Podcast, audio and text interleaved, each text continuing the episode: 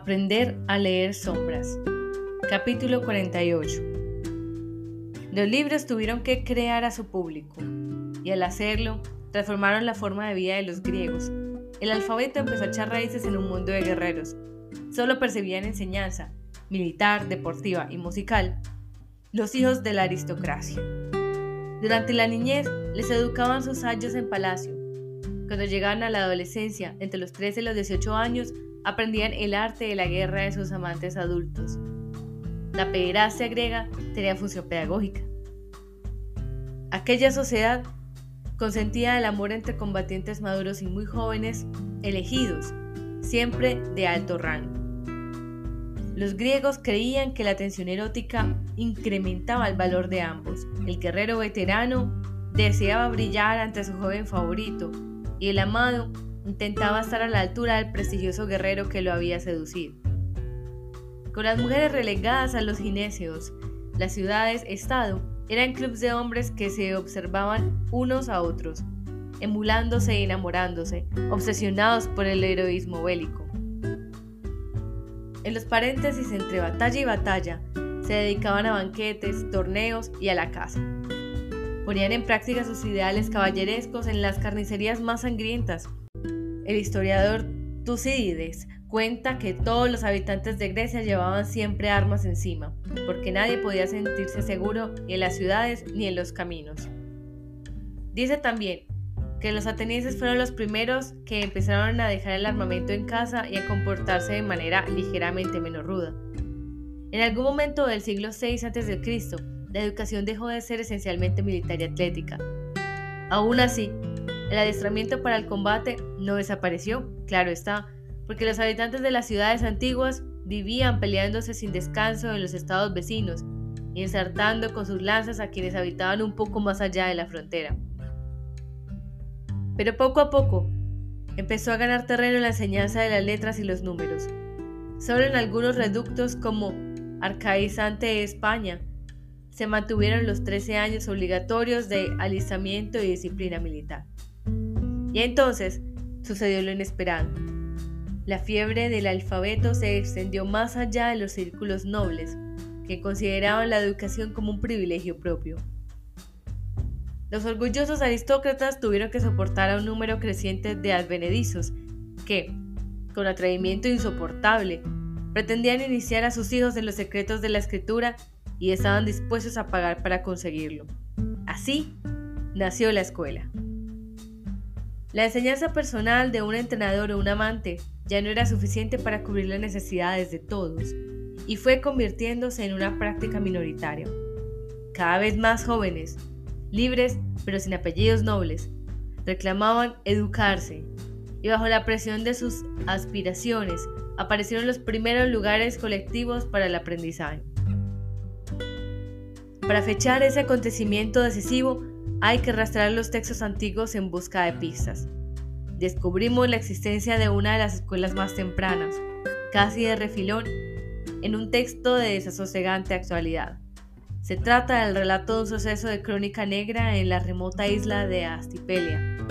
El escritor Pausianas cuenta en su descripción de Grecia un asesinato múltiple que conmocionó a las gentes del archipiélago del Dodecadenso en el año 492 a.C.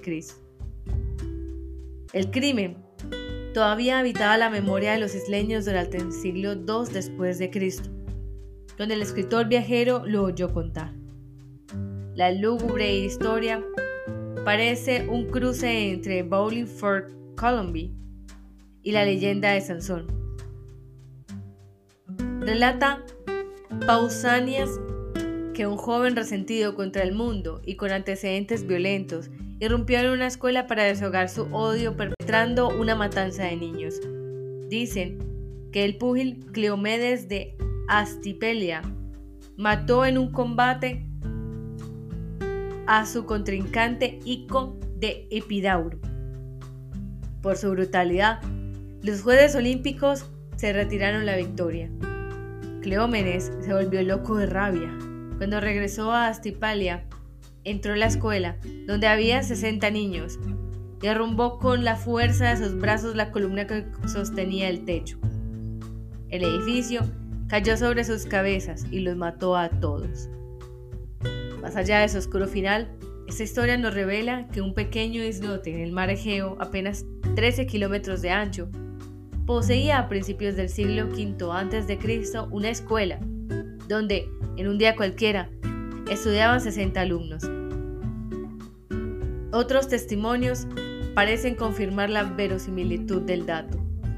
Por aquellas fechas, el alfabeto estaba impregnando la vida griega incluso en esas remotas aldeas que solo abandonan la trastienda de la historia cuando las azota una catástrofe natural o si en ellas se comete un crimen espeluznante. Capítulo 49 Mi madre quiso enseñarme a leer y yo me negué. Tenía miedo. En mi colegio había un niño llamado Alvarito, hijo de maestros, que había aprendido en casa. Cuando los demás todavía tartamudeábamos con los carjetones de sílabas, él leía de corrido con distraída perfección.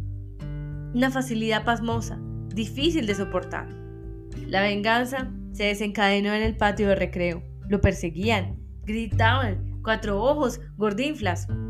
Le pisoteaban la cartera, le colgaron el anorak en las ramas de la higuera, donde no podía alcanzarlo porque no era ágil trepando. Alvarito había quebrantado el código de la escuela, se había pasado de listo. Sus padres tuvieron que cambiarlo de colegio. A mí no me pasará, pensé con orgullo. Además, no me hacía ninguna falta tomarle la delantera a los demás. Mi madre me leía cuentos por la noche. Nuestro pequeño teatro nocturno no correría peligro mientras yo no supiera leer. Lo que de verdad quería era aprender a escribir. Ignoraba que ambas cosas van juntas y se necesitan. Un día por fin tengo un lápiz entre los dedos. No se deja sujetar fácilmente, hay que domesticarlo. Lo aprieto con fuerza contra el papel para que no se escape, pero a veces se planta en rebelión, partiéndose las narices con el cuaderno. Entonces, necesito el tajador para afilar otra vez la punta. Puedo verme. Estoy sentada con otros niños en una mesa redonda de color vainilla. Inclinada hacia adelante, dibujo palotes, puentes, redondeles y curvas. La lengua me asoma entre los labios, siguiendo el desplazamiento de la mano. Filas de M's enganchadas con sus vecinas, filas de B's con su barriguita. No me gusta la barra transversal de la T, complica el asunto. Tiempo después, haciendo. Ya puedo juntar letras. La M extiende un rabito hacia la A. Al principio todo parece un embrollo, un lío de rayujos. Sigo adelante. Como soy zurda, Restrego el puño por encima de los renglones al avanzar y los voy esfumando. Dejo una tela gris. Con la mano ennegrecida, continúo. Hasta que una mañana, sin darme cuenta, por sorpresa, le arranco el secreto a la escritura. Hago magia, mamá. Los palitos y los redondeles cantan en silencio. He atrapado la realidad con una red de letras. Ya no hay solo líneas. Es ella la que aparece de pronto en el papel su voz tan bonita, las ondas de su pelo castaño, la mirada cálida, la sonrisa que enseña unos incisivos prominentes, y por eso, porque le dan vergüenza sus dientes desordenados, acaba siempre en un gesto tímido. La he llamado con mi lápiz. Está ahí, mamá. Acabo de escribir y comprender mi primera palabra. En todas las sociedades que utilizan la escritura, aprender a leer tiene algo de rito iniciático. Los niños saben que están más cerca de los mayores cuando son capaces de entender las letras. Es un paso siempre emocionante hacia la edad adulta. Sella una alianza. Desgaja una parte superada de la infancia. Se vive con felicidad y euforia. Todo pone a prueba el nuevo poder. ¿Quién iba a sospechar que en el mundo entero estaba engalanado con cadenetas de letras, como una gran verbena? Ahora hay que descifrar la calle. Farmacia. Panadero. Se alquila. Las sílabas estaban en la boca como fuegos artificiales, lanzando chispas. En casa, en la mesa, por todas partes te saltaban mensajes. Empiezan las ráfagas de preguntas. ¿Qué significa bajo en calorías? Y agua mineral natural. Y consumir preferentemente. En la sociedad judía medieval se celebraba con una ceremonia solemne el momento del aprendizaje, cuando los libros hacían partícipes a los chiquillos de la memoria comunitaria y el pasado compartido.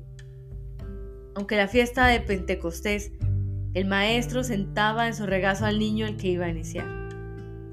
Le enseñaba una pizarra en la que estaban escritos los signos del alfabeto hebreo y a continuación un pasaje de las escrituras. El maestro leía en voz alta y el alumno repetía.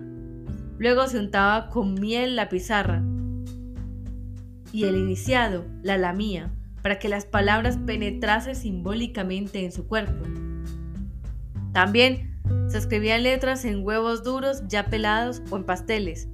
El alfabeto se volvía dulce y salado, se masticaba y se asimilaba. Entraba a formar parte de uno mismo. ¿Cómo no va a ser el mágico el alfabeto, que descifra el mundo y revela los pensamientos? Los griegos antiguos también sentían su hechizo. En aquel tiempo, las letras se utilizaban para representar, además de palabras, números y notas musicales. Cada una de sus siete vocales simbolizaba uno de los siete planetas y de los siete ángeles que los presiden. Se utilizaban para embrujos y amuletos. En aquellas remotas escuelas griegas, tardes pardas, llovizna, monotonía tras las ventanas. Los niños cantaban a coro las letras. Hay alfa, beta, gamma y delta, epsilon y también zeta. Y después las sílabas. Beta con alfa va. El maestro las dibujaba y luego, tomando la mano de su alumno con la suya, le hacía repasar el trazo por encima. Los niños repetían mil veces los modelos, copiaban o escribían el dictado breves máximas de una línea. Como nosotros, aprendían poemas de memoria, sus diez cañones por banda y, asombroso un portugués, retaílas de palabras raras. Recuerdo una de esas cantinelas de infancia, brujir, grujir y esquijerar. Nunca más he vuelto a tropezar con esos versos chirriantes. La didáctica era obsesiva y cansina. El maestro domador recitaba y los alumnos repetían. El aprendizaje avanzaba a ritmo lento. Era raro que niños de 10 o 12 años todavía estuvieran aprendiendo a escribir. En cuanto eran capaces, empezaban a leer, repetir, resumir, comentar y copiar una selección de textos especiales, casi siempre los mismos, sobre todo de Homero, también de Siodo, y otros indispensables. Los antiguos, que veían a los niños como una especie de adultos en miniatura, sin gustos ni talentos propios, les ofrecían los mismos libros que leían los adultos. No había nada parecido a la actual literatura infantil o juvenil, ninguna facilidad. Todavía no se había inventado la infancia. Aún no había llegado Freud para atribuir una importancia crucial a los primeros años. Entonces, lo mejor que podías hacer por un niño era zambullirlo de cabeza al mundo adulto y quitarle la niñez a restregones, como si fuera mugre. El alfabeto podía ser mágico, pero el método de enseñanza era con frecuencia sádico. Los castigos corporales eran inseparables de la rutina escolar de los niños griegos, igual que lo habían sido para los escribas egipcios y judíos. En una obrita humorística de Herodas, el maestro brama, ¿dónde está el cuero crudo? La cola de buey con la que azoto a los rebeldes. Dádmelo antes de que estalle mi cólera. El éxito de las palabras díscolas. Capítulo 50. Durante los siglos de lenta expansión del alfabeto, los griegos siguieron cantando poemas, pero ya no de la misma manera. Ciertas voces se atrevieron a decir lo que ningún texto antiguo había usado antes. Por desgracia, nos quedan solo unos añicos de aquellos versos.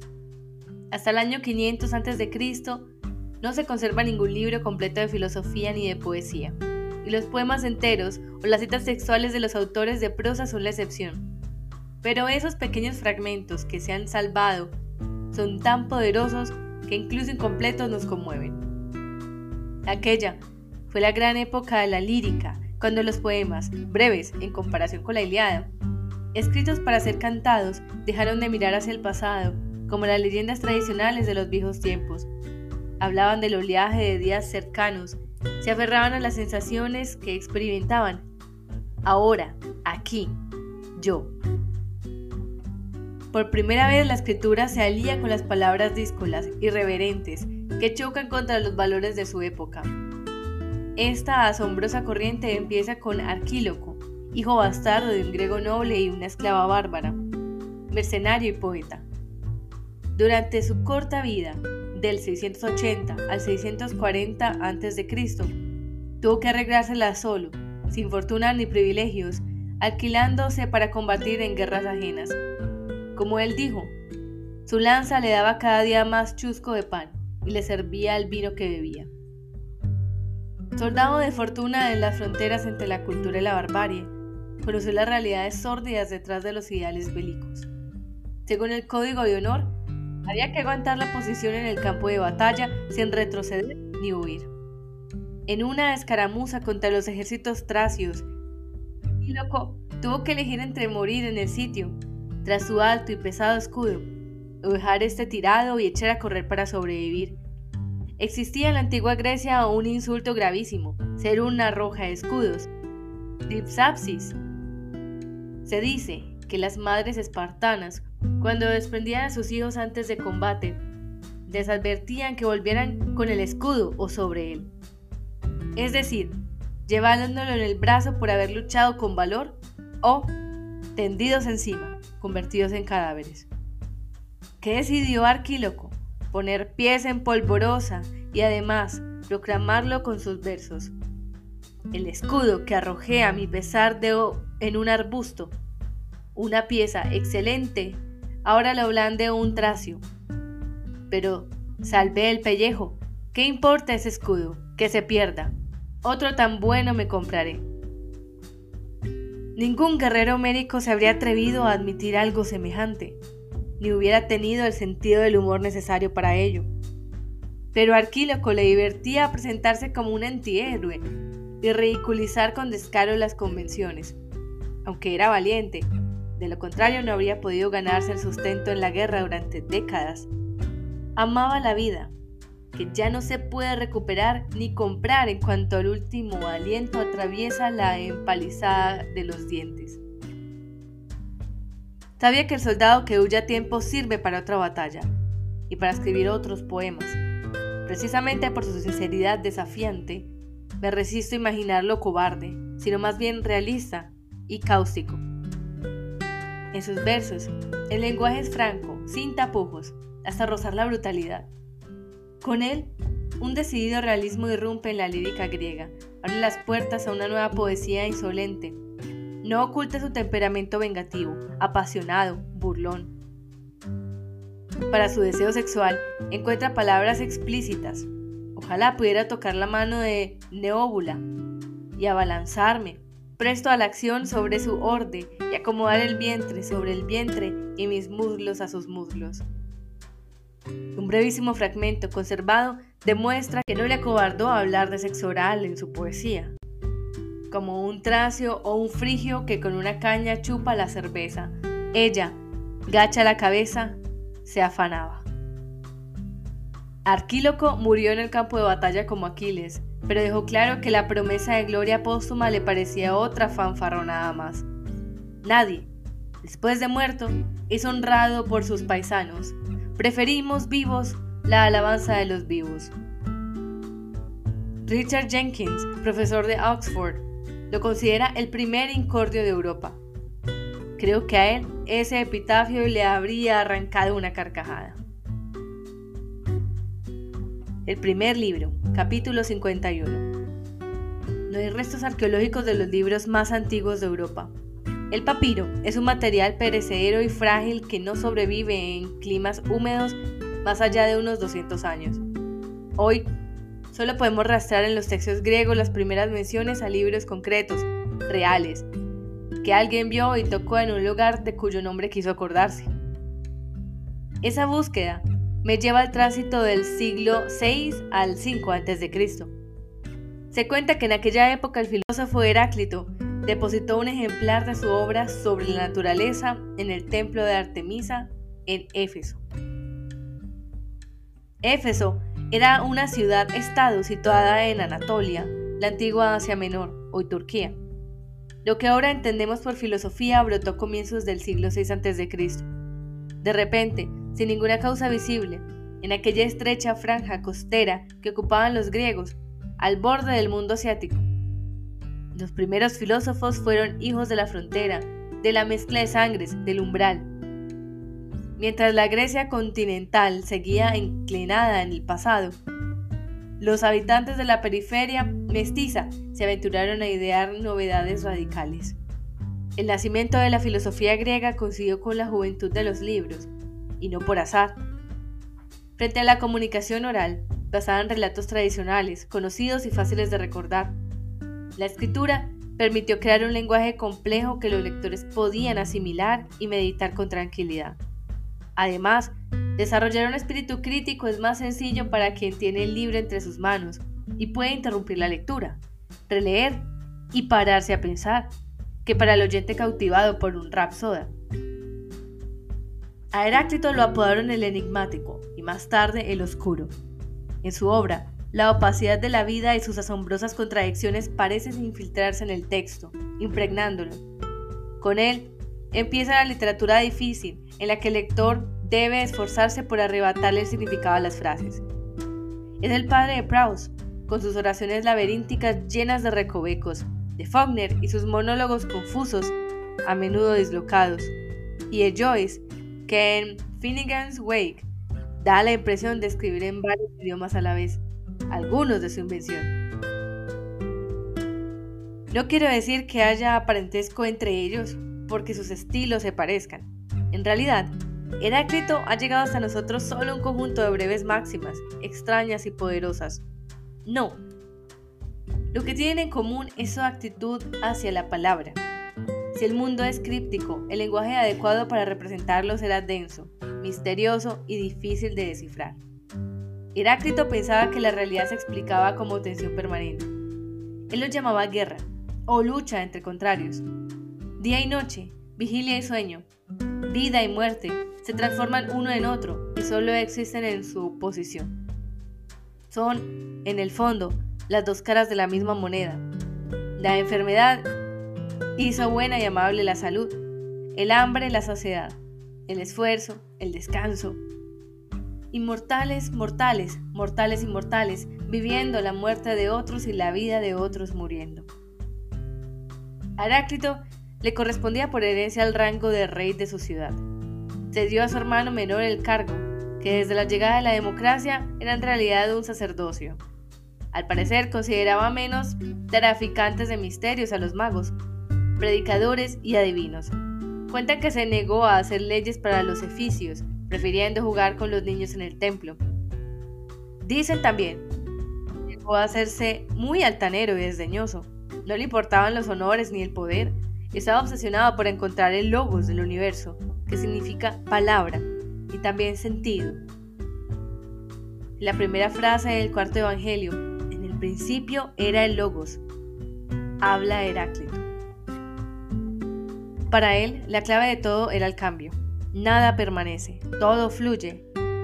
No nos bañaremos dos veces en el mismo río. Esa imagen acuática del mundo siempre cambiante, que ya impresionó a Platón, forma parte de nosotros. La hemos reescrito y formulado miles de veces. Desde Manrique, nuestras vidas son los ríos que van a dar al mar, que es el morir hasta Bauman y su modernidad líquida. Borges, fascinado por el río de Heráclito, le dedicó, entre otros, este poema. Heráclito camina por la tarde de Éfeso. La tarde lo ha dejado, sin que su voluntad lo decidiera, en la margen del río silencioso. Su voz declara, nadie baja dos veces a las aguas del mismo río. Se detiene. Siente que él también es un río y una fuga Quiere recuperar esa mañana y su noche y la víspera. No puede. Creo que las frases extrañas de Heráclito atrapan el misterio y el asombro que dieron origen a la filosofía, y también el presente. Para escribir este capítulo he releído los escasos restos que han llegado a nosotros de sus pensamientos abruptos. Me han parecido una explicación de la actualidad que nos sacude como un seísmo al borde de la violencia, nos abatimos entre extremos opuestos, la globalización y la ley de la frontera, el mestizaje y el miedo a las minorías, el impulso de acogida y la furia de expulsar, el ansia de libertad y el sueño de construir refugios amurallados, el afán de cambio y la nostalgia de grandeza perdida. La tensión de esas contradicciones puede llegar a ser casi insoportable. Por ese motivo, nos sentimos atrapados. Pero según la tesis de Heráclito, una pequeña alteración en los dinámicos equilibrios de fuerzas lo cambia todo. También por eso, la esperanza de transformar el mundo siempre tiene razón. Capítulo 52. Quiere ser famoso a cualquier precio. Nunca ha destacado en nada, pero se revela contra la idea de ser uno más. Sueña en secreto que la gente lo conoce por la calle, cuchichea y lo señala. Una voz interior le susurra que algún día se convertirá en una celebridad, como los campeones olímpicos o los actores que seducen al público boquiabierto. Ha decidido que hará algo grande. Solo le falta descubrir qué. Un día trama por fin un plan. Incapaz de realizar proezas, siempre puede pasar a la historia como destructor. En su ciudad se encuentra una de las siete maravillas del mundo, que viene a visitar reyes y viajeros desde tierras muy lejanas. En un promontorio rocoso, encaramado entre nubes, el templo de Artemisa domina todos los barrios de Éfeso. Hicieron falta 120 años para construirlo. La entrada es un espeso bosque de columnas. En su interior, forrado de oro y plata, descansa la imagen sagrada de la diosa que cayó del cielo, además de las valiosas esculturas de Policleto y Fidias y fantásticas riquezas. La noche sin luna del 21 de julio del año 365 a.C., mientras en la remota Macedonia nacía el gran Alejandro, él se desliza entre las sombras y trepa por los escalones que llevan a la Artemisio. Los guardianes nocturnos duermen.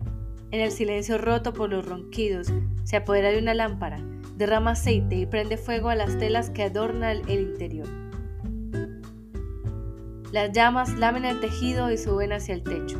Al principio, el incendio repta lentamente, pero cuando consigue herir las vigas de madera, empieza la rápida danza del fuego, como si el edificio llegase siglos soñando con arder. Él mira hipnotizado las llamaradas que rugen y se enroncan. Luego sale tosiendo del edificio para ver cómo ilumina la noche. Allí los guardias lo capturan sin problemas, lo arrojan encadenado a un calabozo, donde es feliz durante unas horas solitarias aspirando el olor a humo. Cuando lo tortura, confiesa la verdad, que había planeado encender el edificio más bello del mundo para ser conocido en el mundo entero. Cuentan los historiadores que todas las ciudades de Asia Menor prohibieron, bajo pena de muerte, revelar su nombre, pero no lograron borrarlo de la historia. Figura en todas las enciclopedias, incluidas las virtuales, el escritor Marcel Schwab, fue su biógrafo en un capítulo de Las vidas imaginarias. También Sartre lee con relato corto.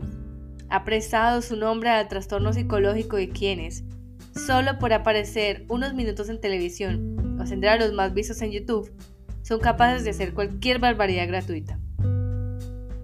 El exhibicionismo a toda costa no es un fenómeno exclusivamente contemporáneo. Su nombre maldito era Aeróstrato, en su memoria, el deseo patológico de popularidad ha venido a llamarse síndrome de Heróstrato. El incendio que provocó para catapultarse a la fama dejó reducido a cenizas aquel rollo de papiro que Heráclito había regalado a la diosa. Irónicamente, el filósofo creía que de manera clínica el fuego aniquila el universo y en su obra profetizaba una conflagración cósmica final. No sé el universo, pero los libros, que en todas sus formas arden bien, tienen un triste historial de destrucción entre las llamas.